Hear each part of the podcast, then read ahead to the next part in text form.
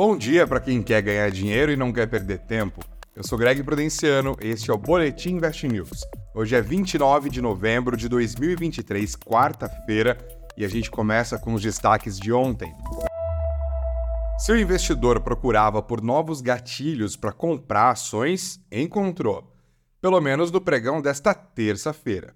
O IPCA 15 de novembro, que avançou 0,33%, veio ligeiramente acima da aposta mediana dos economistas, que era 0,30%, mas acabou sendo lido como favorável após análises mais minuciosas. Significa que a inflação permanece controlada e o Banco Central pode continuar o seu ciclo de cortes da taxa Selic, o que ajuda a economia de forma geral e tende a fazer com que as ações ganhem e que a renda fixa perca a atratividade. Nos Estados Unidos, falas de dirigentes do Federal Reserve também ajudaram.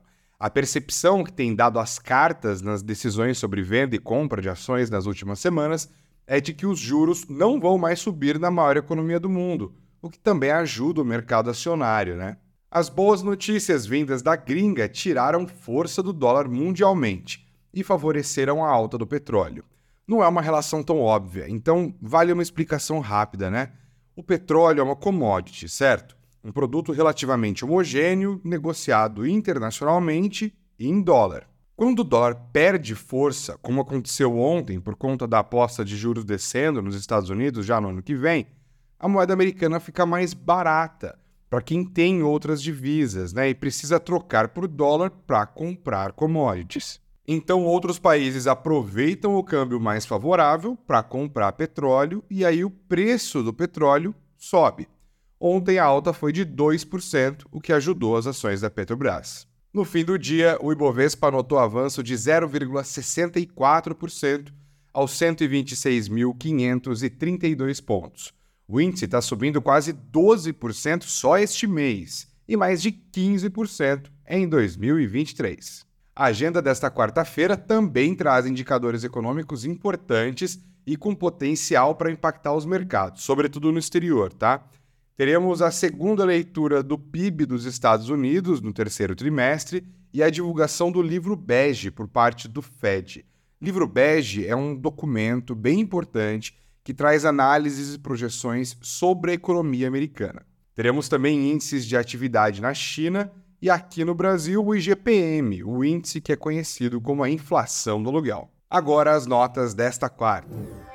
Morde a sopra. A Vibra Energia não só não aceitou a proposta da Eneva para uma fusão entre as duas empresas, como fez isso num tom bem duro.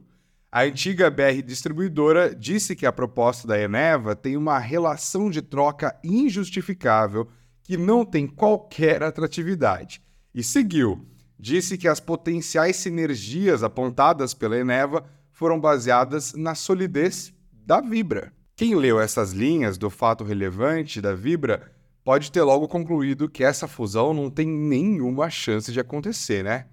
Mas não foi bem assim. Depois de esculachar a proposta, a Vibra deixou uma pontinha de esperança, acredita? Falou até que, caso o negócio se concretize, será necessário discutir o modelo de governança e que está aberta para uma nova proposta, desde que, claro, a Eneva melhore os termos apresentados. Taxa tudo! O vice-presidente da República e ministro da Indústria e Comércio, Geraldo Alckmin, deu a letra.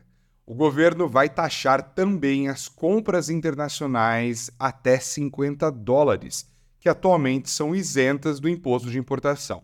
Hoje, as empresas que aderiram ao remessa conforme, é, sabe aquele plano de aumento de fiscalização da receita? Praticamente todas as varejistas aderiram.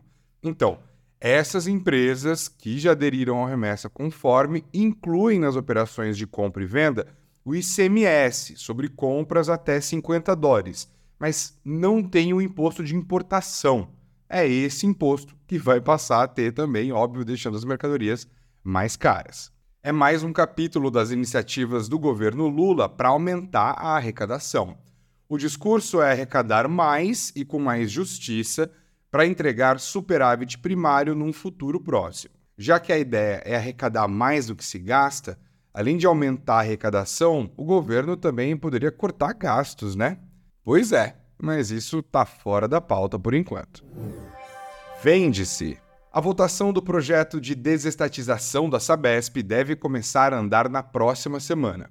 O presidente da Assembleia Legislativa de São Paulo, André do Prado, disse que a votação começa na segunda-feira e a expectativa é que seja concluída na casa até o fim da semana que vem. A privatização da Sabesp é aguardada pelos acionistas e criticada pela oposição ao governador Tarcísio de Freitas. O governo de São Paulo quer que a sua participação na empresa passe dos atuais 50% para 15% após uma nova emissão de ações. A estratégia de diluir a participação do Estado é praticamente a mesma usada na desestatização da Eletrobras no ano passado. Despedida. Perdemos ontem Charlie Munger, um dos maiores investidores de todos os tempos, aos 99 anos. E eu digo perdemos porque se você já teve a oportunidade de conhecer o trabalho dele por meio de livros, palestras ou entrevistas, provavelmente se impressionou, né, com o raciocínio afiado, a fala sem rodeios, a visão de mundo pé no chão e as muitas lições dignas de nota ao fim de cada frase do manga. Se você não conhece muito ele, vale a pena a pesquisa, viu? No site do Invest News tem vários conteúdos, inclusive. Munger era o braço direito de outro gigante do mercado, Warren Buffett, e ajudou a espalhar a palavra do Vale Investing. Para ele, mais do que simplesmente diversificar as apostas, bons investidores devem conhecer e acreditar em poucos e bons negócios a partir de muito estudo sobre os casos, e assim comprar os papéis e conter a ansiedade, segurar. A ideia central é comprar papéis de boas empresas quando eles ainda estão em bons preços não tem muito segredo.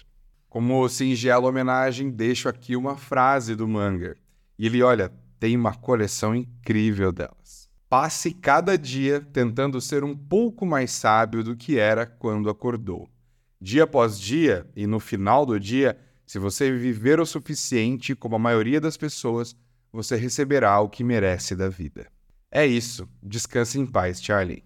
O Boletim Invest News desta quarta-feira fica por aqui e volta amanhã, sempre às 8 horas. Um ótimo dia para você e muito dinheiro no bolso.